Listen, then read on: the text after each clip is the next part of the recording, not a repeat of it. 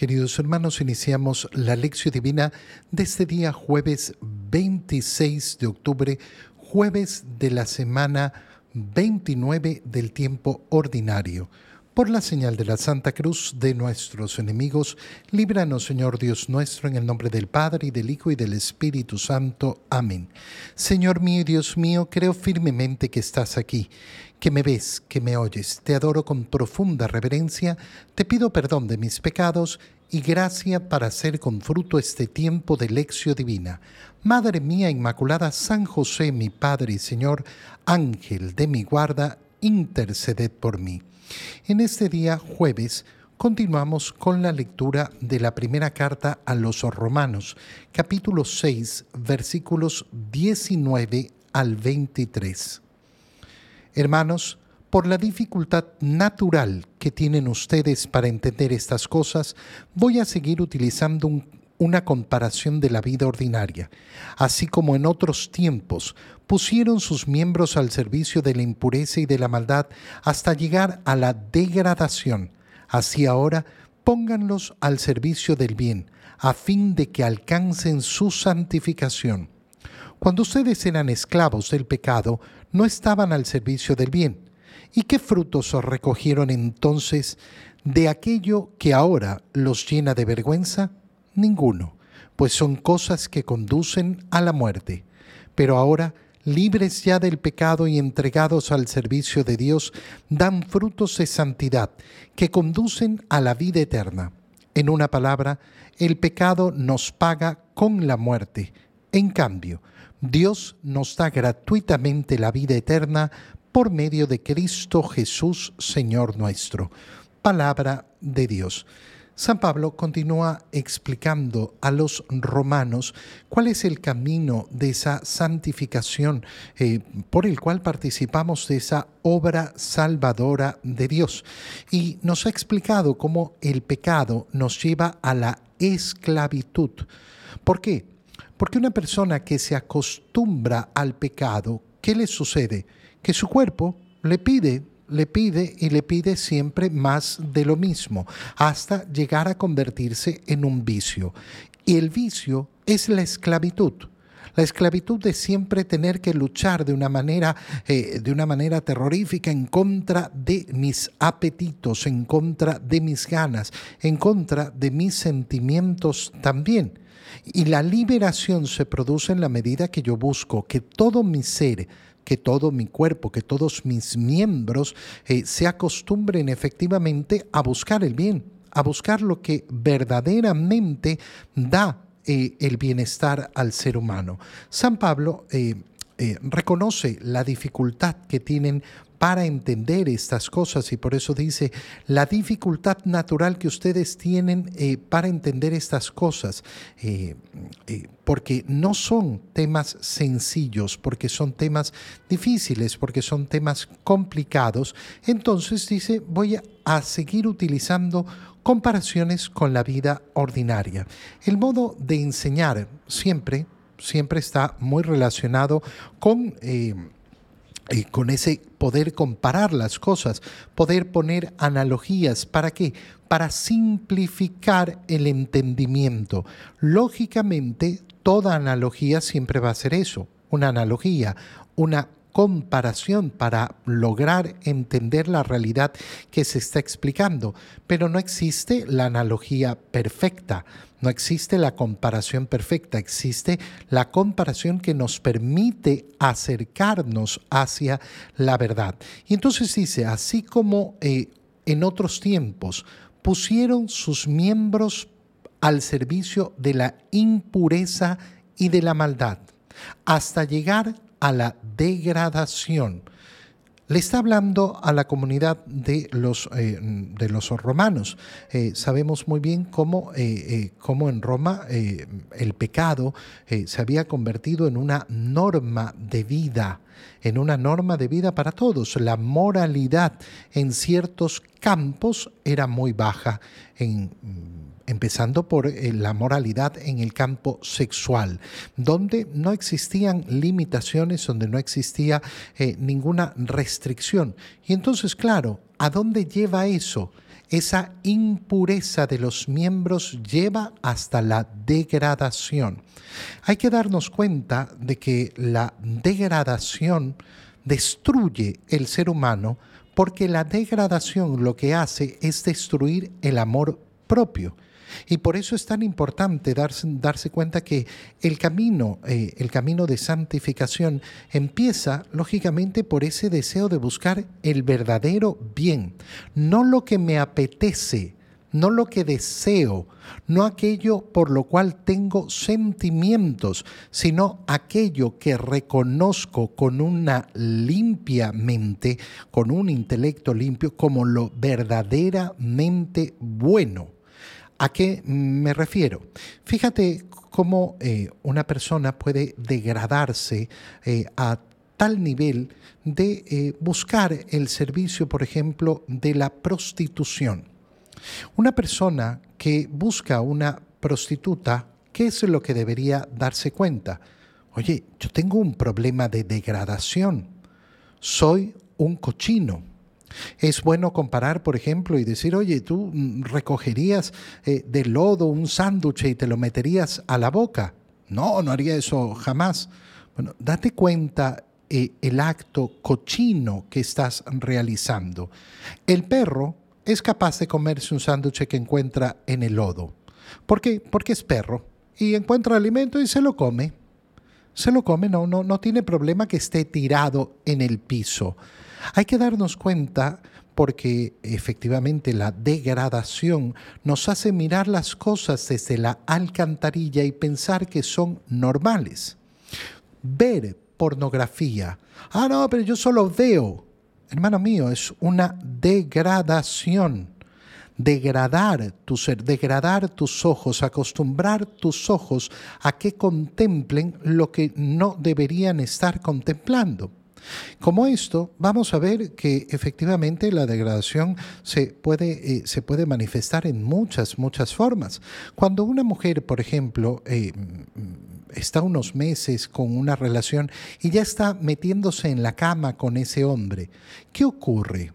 Ocurre que terminó la relación eh, y después pasó a otra relación y pasa lo mismo, y pasa lo mismo. Bueno, resulta que se acostumbra a acostarse con distintos hombres en grandes cantidades. Esto es lo que vemos en nuestra sociedad. ¿Cómo le llamamos a eso? Degradación. Una mujer que no sabe valorarse, amarse a sí misma. Una mujer, estoy poniendo el ejemplo, lo mismo que el hombre, ¿eh? exactamente igual. No, que yo me acuesto con una, me acuesto con otra, me acuesto con otra. Bueno, eres un degradado. Tu vida ha caído en, un, eh, en, un, eh, en, una degradación. ¿Qué significa degradación? Que nos rebajamos del nivel natural, que nos rebajamos del nivel natural y nos acostumbramos a la cochinada, a la porquería, a lo que no va a dar, eh, no va a darle vida a nuestro ser. Así ahora, ¿qué dice San Pablo? Pónganlos al servicio del bien, a fin de que alcancen su santificación. Yo puedo poner todo mi ser, todo mi cuerpo al servicio del bien para caminar el camino de santidad. Ustedes eran esclavos del pecado, no estaban al servicio del bien. ¿Y qué fruto recogieron entonces? Nada, solo aquello que los llena de vergüenza, dice San Pablo. Oye, es fácil contemplar la vida y darse cuenta a qué me conduce la degradación.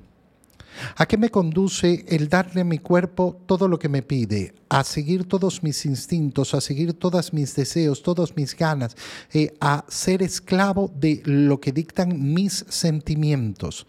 ¿Cuál es la verdad que contemplamos en el mundo? Contemplamos personas llenas de dicha, llenas de felicidad, con una vida plena, con una vida realizada. No. Contemplamos en ese mal uso de la libertad el gran sufrimiento que se le produce al ser humano, el gran vacío, y cómo tarde descubren que han vivido engañados por el mundo y que no han conseguido aquel bienestar que tanto anhelaban. Libres, por tanto, fíjate qué palabra tan bonita, libres ya del pecado y entregados al servicio de Dios, ahora dan frutos de santidad que conducen a la vida eterna. No es que conducen a simplemente el gozo temporal, sino a la vida eterna. El pecado nos paga con la muerte. En cambio, Dios gratuitamente nos da la vida eterna el anhelo, el deseo de la vida eterna que tiene que estar siempre, siempre burbujeante en nuestro corazón, porque es el que marca nuestro camino. Yo voy hacia el cielo, quiero la vida eterna, quiero deleitarme, quiero gozar, por supuesto, pero no un ratito. Yo quiero la alegría que no termina jamás. En el Evangelio, leemos el Evangelio de San Lucas, capítulo 12, versículos 49 al 53. En aquel tiempo Jesús dijo a sus discípulos, he venido a traer fuego a la tierra, y cuánto desearía que ya estuviera ardiendo. Tengo que recibir un bautismo, y cómo me angustio mientras llega. ¿Piensan acaso que he venido a traer paz a la tierra? De ningún modo. No he venido a traer la paz, sino la división. De aquí en adelante, de cinco que haya en una familia, estarán divididos tres contra dos y dos contra tres. Estará dividido el padre contra el hijo, el hijo contra el padre, la madre contra la hija y la hija contra la madre, la suegra contra la nuera y la nuera contra la suegra. Palabra del Señor. Recordemos que el discurso que estamos leyendo del Señor ha partido de aquella advertencia, cuídense de la avaricia, cuídense de poner su corazón en los bienes temporales. Y, el Señor ha entrado entonces a decirnos, estén preparados, estén preparados. Pedro le ha preguntado al Señor, ¿esto lo dices por nosotros o por todos? ¿Y qué, nos, eh, qué le ha respondido a Pedro el Señor? Por todos pero cada uno va a ser juzgado de acuerdo a lo que se le ha dado, cada uno de acuerdo a lo que se le ha dado. Al que más se le ha dado, se le pedirá más. Pero ustedes son administradores que han, eh, recibido en este mundo responsabilidades y van a tener que dar cuentas eh, de ello. Y ahora continúa el Señor diciendo, ustedes creen que he venido perdón, he venido a traer fuego a la tierra y cuánto desearía que ya estuviera ardiendo. ¿Qué significa esta palabra? ¿De qué fuego está hablando el Señor? El fuego santificador, eso que estábamos leyendo en, eh, en San Pablo a los, eh, a los romanos, la obra de salvación del Señor, que es la santificación de los hombres. Bueno, esa santificación se realiza a través de la purificación, purificación que se realiza por la gracia que el mismo Dios nos da y que nos, eh, nos viene dada por el Espíritu Santo para entender en profundidad y unir.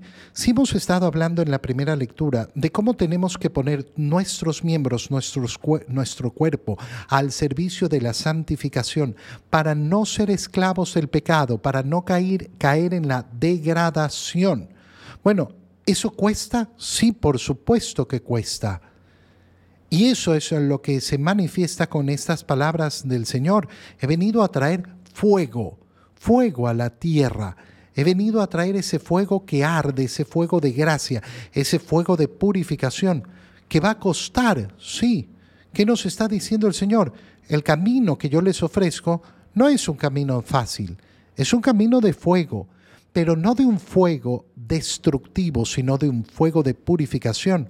El fuego representa además la intensidad del amor, la intensidad del amor que se desborda, que se propaga por el mundo, esa acción del Espíritu Santo que van realizando los miembros de la iglesia, que van realizando los que deciden amar a Dios y contagian como fuego, como fuego que se va extendiendo por todos lados. Y por eso, eh, cuánto desearía que ya estuviera ardiendo. El Señor lo que está diciendo es, para esto, Para esto he venido y, yo deseo esa purificación de los hombres. Tengo que recibir un bautismo y cómo me angustio mientras llega. ¿De qué bautismo está hablando el Señor? Porque Jesús ha iniciado su obra pública, su vida pública, siendo bautizado por Juan el Bautista en el Jordán. No está hablando de ese bautizo. Y entendemos por qué ese bautizo de Juan el Bautista no es el bautizo que recibimos nosotros. El bautizo que recibimos nosotros va a provenir de este bautizo.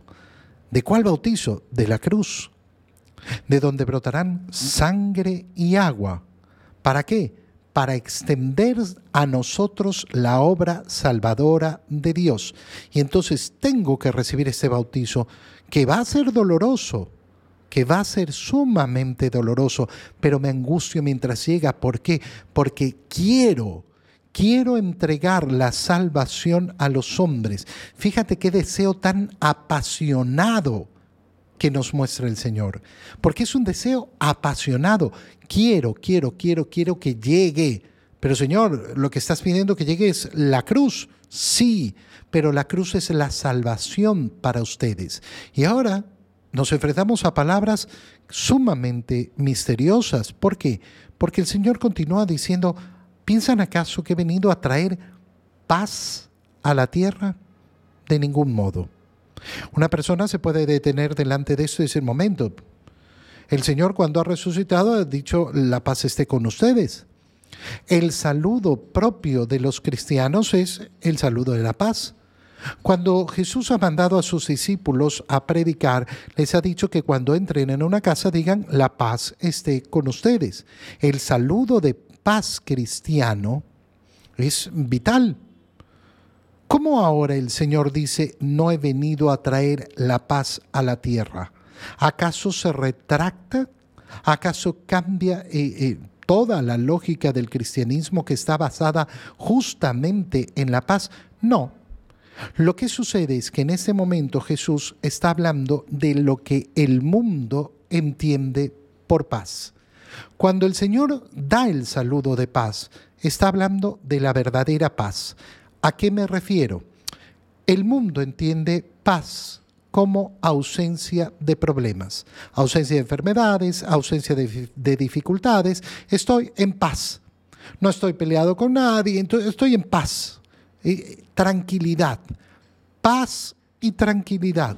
¿Por qué? Porque no tengo problemas, porque no tengo grandes sufrimientos. Esto es lo que piensa el mundo. Bueno, esa no es la paz, porque la paz, la única paz verdadera, viene en la reconciliación con Dios. Por tanto, ¿quién vive la paz? Aquel que se ha reconciliado con Dios. ¿Cómo se da la reconciliación? Solo se puede dar a través de ese bautizo de fuego del cual nos ha hablado el Señor. Solo por su muerte en la cruz nosotros podemos reconciliarnos con Dios, pedir perdón por nuestros pecados y recibir la misericordia de Dios. Si yo hoy vivo así, entonces vivo en paz. El Señor lo que está hablando aquí es de esa paz superficial del mundo, la paz del saludito, pero que no llega a ser paz verdadera porque no se vive en la reconciliación. Y por eso les dicen, miren, eh, desde este momento van a dividirse, van a haber divisiones. De cinco que hay en una familia estarán divididos tres contra dos y dos contra tres Estará dividido el Padre contra el Hijo, el Hijo contra el Padre. El Señor presenta una situación que parece terrorífica, la división de la familia. Pero ¿qué está diciendo? Está diciendo la verdad fundamental. Dios primero. Dios primero. No, lo más importante es que haya paz en mi hogar. Resulta que hay paz en mi hogar, pero en mi hogar nadie vive la paz verdadera con Dios. Ese hogar no está en paz ese hogar no está en paz. Pero puede ocurrir que efectivamente hay miembros en ese hogar que quieren caminar el camino del Señor y para caminar el camino del Señor van a tener que poner a Dios en primer lugar. Y eso les va a llevar a conflictos en la familia. Lo vemos a diario. Lo vemos a diario. El Señor nos lo ha anunciado y el Señor que nos está diciendo, no se preocupen, no se preocupen porque esto no era la finalidad. Qué bonita la familia unida, la familia que reza unida, la familia que vive una fe siempre junta. Pero si no tenemos eso, bueno, no será lo más importante. Te doy gracias, Dios mío, por los buenos propósitos, afectos e inspiraciones que me has comunicado en este tiempo de lección divina. Te pido ayuda para ponerlos por obra. Madre mía Inmaculada San José, mi Padre y Señor, Ángel de mi guarda, interceded por mí. María, Madre de la Iglesia, ruega por nosotros. Queridos hermanos, reciban mi bendición en este día en el nombre del Padre, y del Hijo, y del Espíritu Santo. Amén. Un feliz día para todos.